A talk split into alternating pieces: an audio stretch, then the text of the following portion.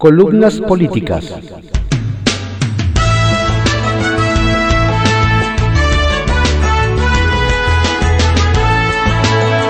Continuamos con la audiosíntesis informativa de Adrián Ojeda Román, correspondiente a hoy, sábado 25 de septiembre de 2021. Demos lectura a algunas columnas políticas que se publican en periódicos de circulación nacional. Linotipia, por Penilei Ramírez, que se publica en el periódico Reforma. El nuevo caso García Luna. Unos días después de que arrestaron a Genaro García Luna en Texas, sus socios Samuel, Alexis Weinberg y Nathan Wansier iniciaron una operación multimillonaria para esconder 250 millones de dólares que robaron al gobierno mexicano durante más de una década. Los Weinberg se movieron rápido. Cuatro días después del arresto, el 13 de diciembre de 2019, el gobierno mexicano les transfirió 6.4 millones de dólares a una cuenta de los Weinberg en Barbados. El 17, García Luna renunció en Texas a una audiencia inicial. Los fiscales anunciaron que lo trasladarían a Nueva York. El 18, el gobierno mexicano transfirió a los Weinberg en la misma cuenta en Barbados otros 6.4 millones de dólares. Esos depósitos eran los últimos de una lista que inició en diciembre de 2012, cuando los Weinberg comenzaron a enviar el dinero que les llegaba del gobierno mexicano a Barbados. Las transferencias eran oficialmente pagos por la venta de equipos de intervención de comunicaciones. ¿Cómo habían conseguido esos contratos?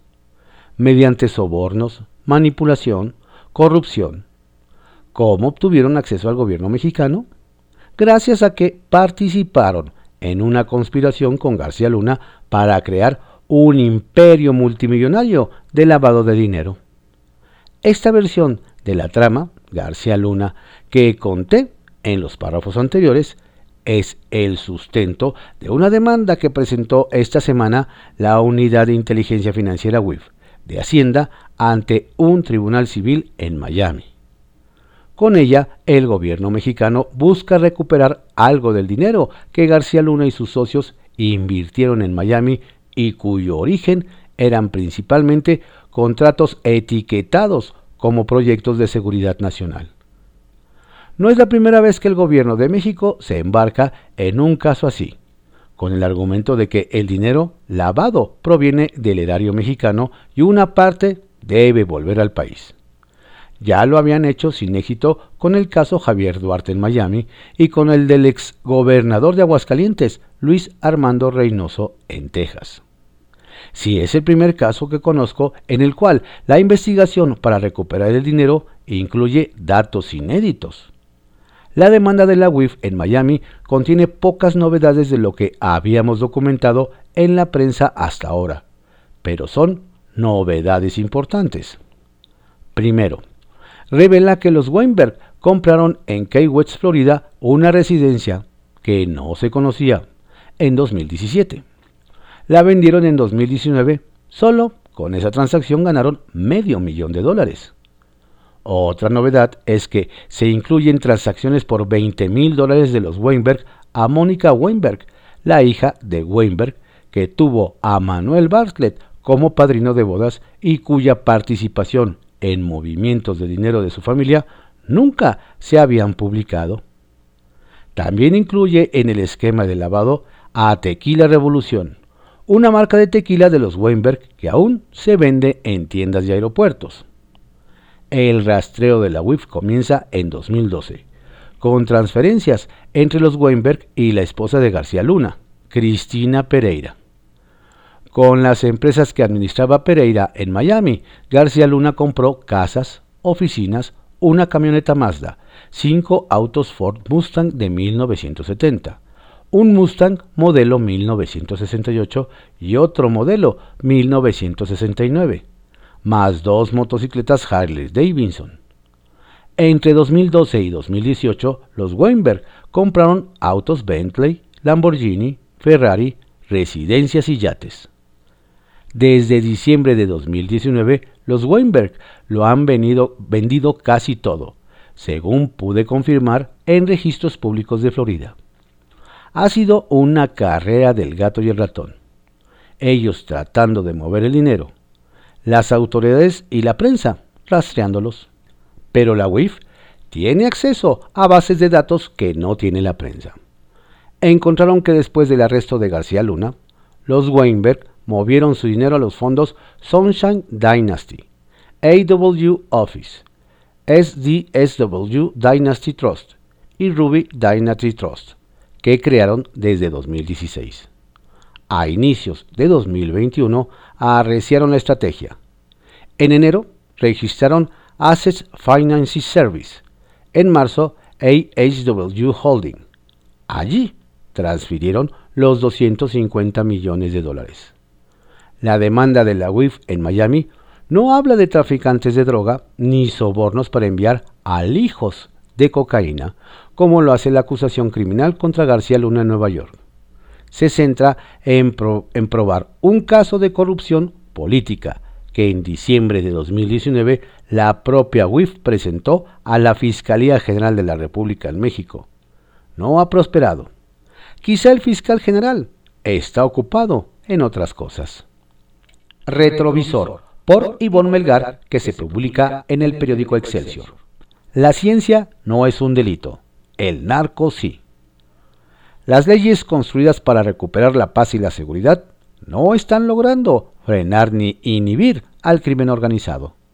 Así que el Congreso tiene la autoridad política y el deber constitucional de preguntarle al gobierno y a sus representantes por qué no avanzamos hacia la tierra prometida. Y eso es lo que hicieron el martes 21 de septiembre los senadores en la comparecencia de la Secretaría de Seguridad y Protección Ciudadana, Rosa Isela Rodríguez. Cuestionar la estrategia, abrazos no balazos. Ningún poder fáctico puede estar por encima de la ley, ni debe existir control territorial por encima del Estado mexicano, planteó Josefina Vázquez Motas del PAN. Qué lamentable papel se está obligando a jugar a las Fuerzas Armadas hoy día. Les incendian sus cuarteles sin poder hacer nada. Y mi reconocimiento, secretario general, almirante. ¿Saben por qué? Por su institucionalidad y su disciplina.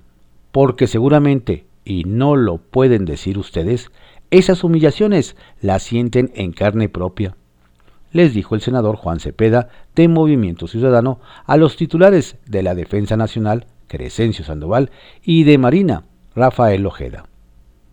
Abrazos, no balazos, es la cínica confesión de que la 4T entregó la plaza a cambio de quedarse con el poder político. Tanta era su ambición que doblaron las manos frente al crimen organizado, denunció la senadora Lili Telles del PAN. Así se atajó el discurso gubernamental que pretende desdibujar al crimen organizado, sea con la justificación de que ir a los problemas de raíz de la inseguridad es un proceso que requiere tiempo o con tramas distractoras de pretendida justicia. Esta semana fue la de los científicos, acusados por la Fiscalía General de la República de delincuencia organizada y hace unas semanas tuvimos la del ex candidato presidencial del PAN, Ricardo Anaya, señalado por el mismo delito. Porque mientras la instrucción a las Fuerzas Armadas es dejar hacer, dejar pasar a los grupos armados que ejercen la delincuencia organizada, la Fiscalía General de la República aplica las leyes que iban a combatir ese mal para perseguir empresarios, científicos y políticos de la oposición como sucedió con el gobernador Francisco García Cabeza de Vaca y ahora con el citado panista. No se trata de prejuzgar a los presuntos delitos que se les imputan, pero es evidente que de comprobarse se trata de situaciones que no son equiparables al crimen organizado que compra funcionarios, policías y comandantes, cobra derecho de piso, extorsiona, secuestra, viola y asesina. Y pretender la normalización de esa violencia en 50 ciudades del país bajo la expectativa de un cambio social futuro, a cambio de la persecución de personajes presuntamente corruptos, violando el derecho a la defensa y a la presunción de inocencia, es una perversión que el Congreso debe parar. Por supuesto que deben ser castigadas, inhibidas y erradicadas las diversas modalidades de la corrupción estructural, sea desvío o despilfarro de recursos públicos, evasión, elusión o condonación de impuestos, enriquecimiento ilícito, abuso de poder o uso de los cargos públicos para los negocios privados. Pero la justicia también significa castigos proporcionales a los delitos cometidos. Y eso no está sucediendo en México desde que Rosario Robles fue encarcelada por una supuesta falsa licencia y la elucubración de un juez de que podía fugarse. Y la desproporción discrecional de la pretendida lucha contra la corrupción se hizo gigante cuando Emilio Lozoya, artífice de la red de sobornos y del más gordo expediente del tráfico de influencias, fue premiado con la prisión domiciliaria a cambio de delatar a modo a los políticos que interesa perseguir.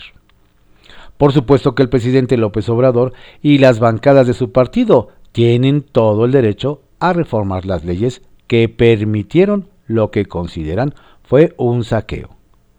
Pero eso no les da vía libre para la retroactividad. Y de esto se trata la historia de los científicos perseguidos, acaso la expresión más grotesca hasta ahora de la narrativa de justicia de la autoproclamada Cuarta Transformación.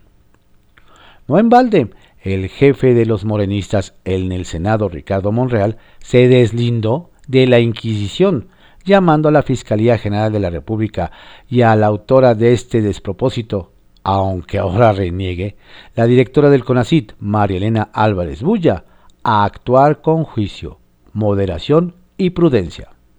Y lo mismo hizo el titular de la Unidad de Inteligencia Financiera WIF, Santiago Nieto, al aclarar que ésta fue creada para combatir el lavado de dinero y bloquear a quien use recursos ilícitos y no para investigar instituciones académicas a sus integrantes que no se encuentren en dichos supuestos. Al menos hay quienes comienzan a sonrojarse. La ciencia no es un delito, el narco sí, sintetizó la senadora Xochitl Gálvez del PAN en una semana en la que se marcaron los límites de una estrategia que debería, pero para todos, la, la trivialización del crimen organizado versus la criminalización de los beneficiarios de lo que el gobierno llama viejo régimen. Arsenal, por Francisco Garfias, que se publica en el periódico Excelsior. ¿De qué te quejas, Adrián? Adrián Levarón nomás no entiende por qué no le puede llamar terrorismo a una masacre donde acribillaron a 17 miembros de su familia, nueve de los cuales murieron. Seis de los asesinados eran niños, tres mujeres. Él era el padre de una de las asesinadas y abuelo de varios de los niños. El 4 de noviembre se cumplirán dos años de esa matanza que conmovió a México y al mundo. Quiere hacer un día de luto nacional con velas en el Monumento a la Revolución. Vamos a traer a nuestra familia, a llorar con México, a arrimar a todas las víctimas que sientan que necesitan expresar su dolor, anunció. El hombre admite avances en la investigación. Hay reportes de que ya se han hecho más de dos docenas de arrestos de criminales involucrados en el ataque. Entre ellos, Leonel Toscano Cuevas, el Tolteca, identificado como presunto autor intelectual de la masacre. Pero no ha podido avanzar un centímetro en su cruzada para que, los grupos de la delincuencia organizada que todos los días enlutan a familias mexicanas sean declarados terroristas. Quiere involucrar al Senado, a la Cancillería, al embajador. Pero están muy oscos, admite. El jueves vio a Olga Sánchez Cordero, presidenta de la mesa directiva de la Cámara Alta. Planteó un punto de acuerdo, la creación de una comisión de la verdad. Casi me dice, ¿de qué te quejas, Adrián? narró. Y sí reconoce todo el trabajo que ha hecho la Fiscalía.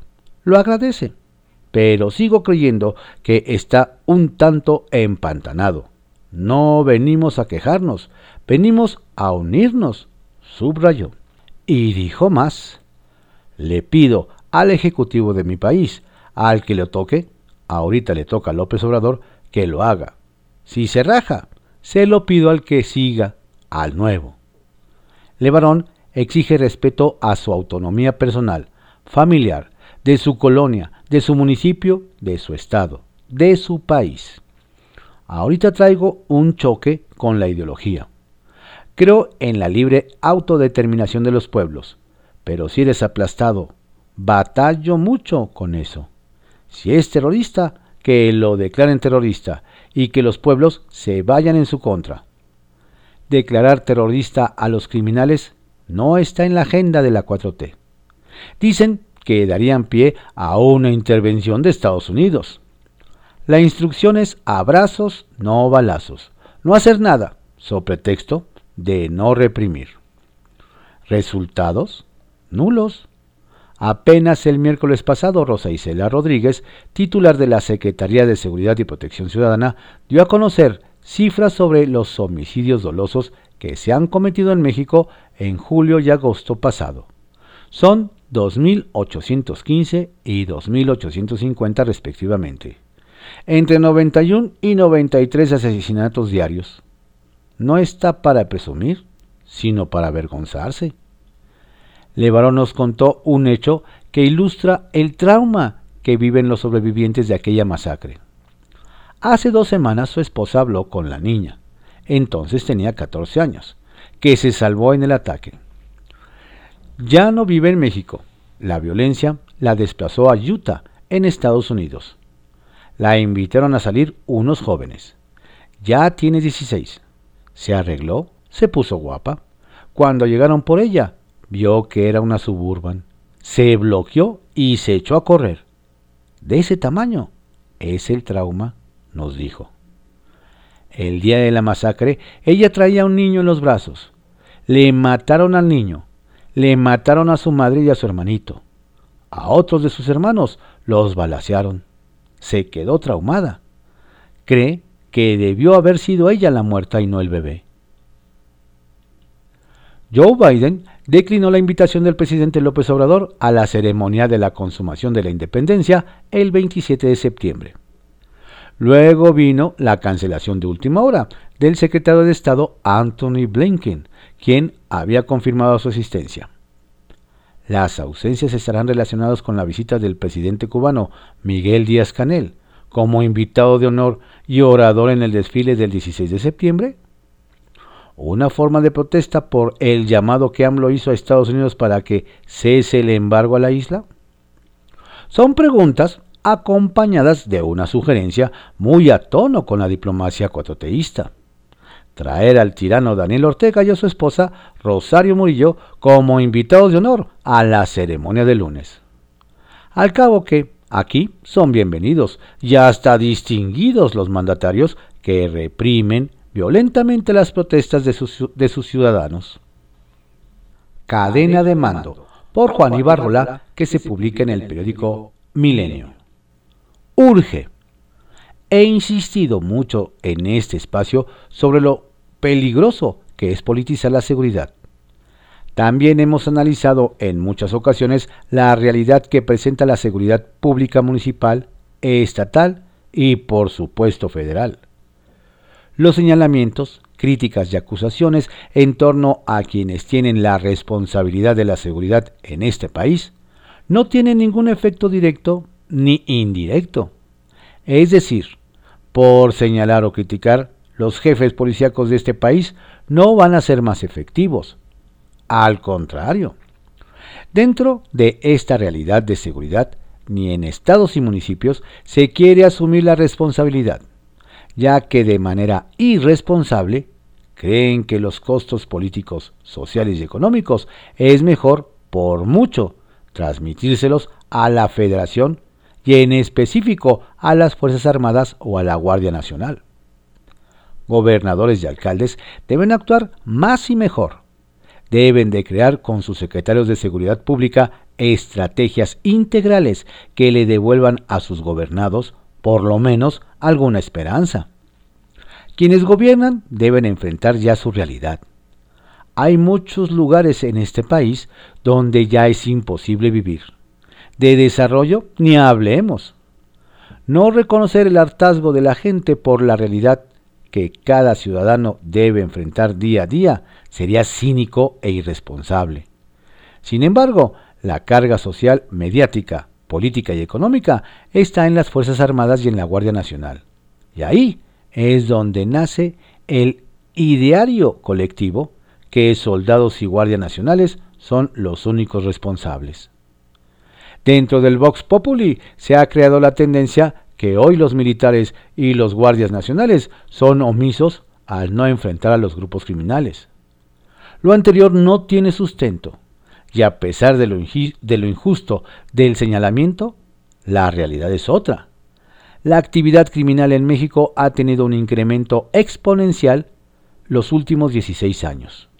Ya hasta el reclutamiento de delincuentes, por ejemplo, ha reducido su edad hasta el grado de tener en sus filas a prácticamente niños, quienes con tal de crecer en ese mundo se vuelven más violentos y más criminales. Tenemos un país por mucho más violento y criminal. Urge entonces que quienes tengan que responsabilizarse lo hagan. Urge también quitarle el sesgo político a la seguridad, ya que de no hacerlo tendremos cada vez más eventos reales del pueblo haciendo justicia por su propia mano y por supuesto no me refiero a grupos de autodefensa o policías comunitarias. Más bien me refiero a que de por sí muy pocos mexicanos creen en sus policías, ya al entrar en un estado de indefensión total, los ciudadanos se juntarán para defenderse. La seguridad no puede ser de, ideologías o partidos. Desafortunadamente se ha convertido en el uso y empleo personal tanto de gobernantes como de criminales. Sé que todo lo anterior suena no solo ingenuo, sino imposible de que suceda. Sin embargo, la advertencia no está de más. Nuevamente insisto, los ciudadanos ya no pueden resistir más, debido a que los criminales se saben impunes y han incrementado y reconvertido sus actividades, sumando a ellas violencia desmedida. Cabo de guardia. Sin duda, tanto los soldados de tierra, mar y aire, así como los guardias nacionales, no son floreros como los llamó la senadora Lili Telles la semana pasada, o bien simplemente espectadores. Cada soldado mexicano sabe bien lo que debe hacer, cómo hacerlo y en dónde hacerlo. También saben perfectamente cuál es el marco legal para hacerlo. El Santo Oficio, por José Luis Martínez, que se publica en el periódico Milenio. La pasión del verdugo.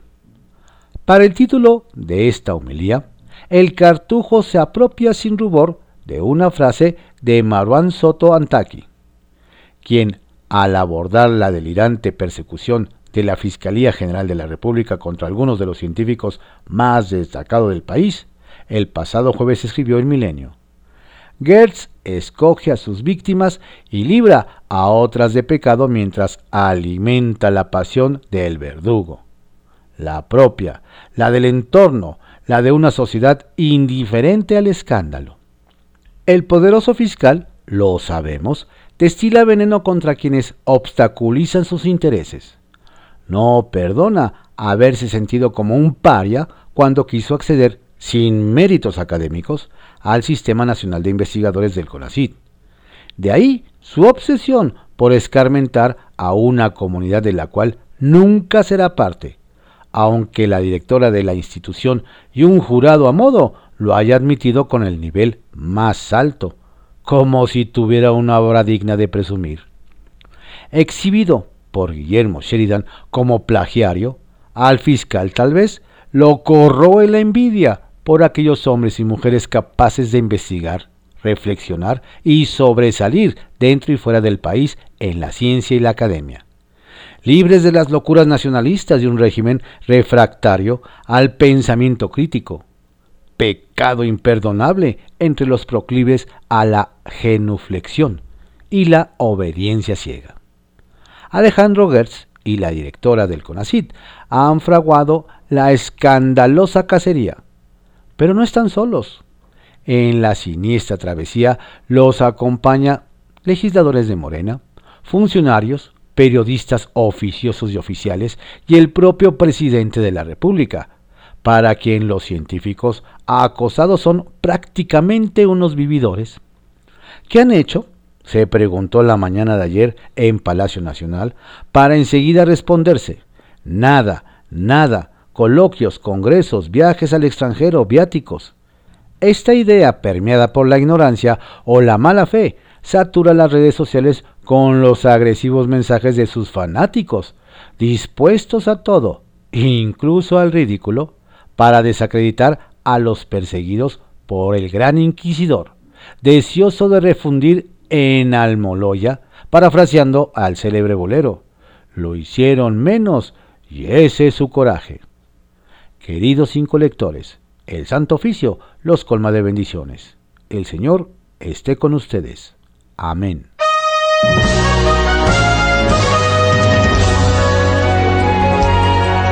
Estas fueron algunas columnas políticas que se publican en periódicos de circulación nacional en la audiosíntesis informativa de Adrián Ojeda Román, correspondiente a hoy, sábado 25 de septiembre de 2021. Tenga usted un saludable, exquisito y tranquilo sábado. Por favor, no baje la guardia. Cuídese mucho. Si se cuida usted, nos cuida a todos. Saludos cordiales de su servidor Adrián Ojeda Castilla, quien les desea un excelente fin de semana.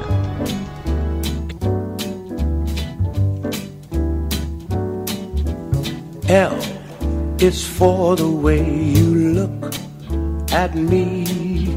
O is for the only one I see. V is very, very extraordinary E is even more than anyone that you adore can love is all that I can give to you love is more than just a game for two. Two in love can make it. Take my heart and please don't break it. Love was made for me and you.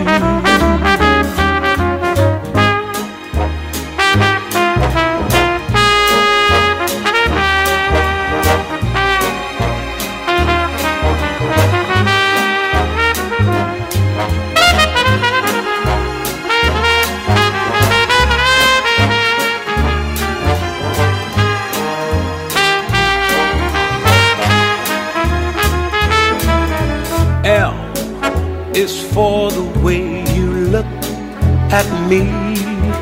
Oh, o is for the only one I see. V is very, very extraordinary. E is even more than anyone that you adore can love. Is all that I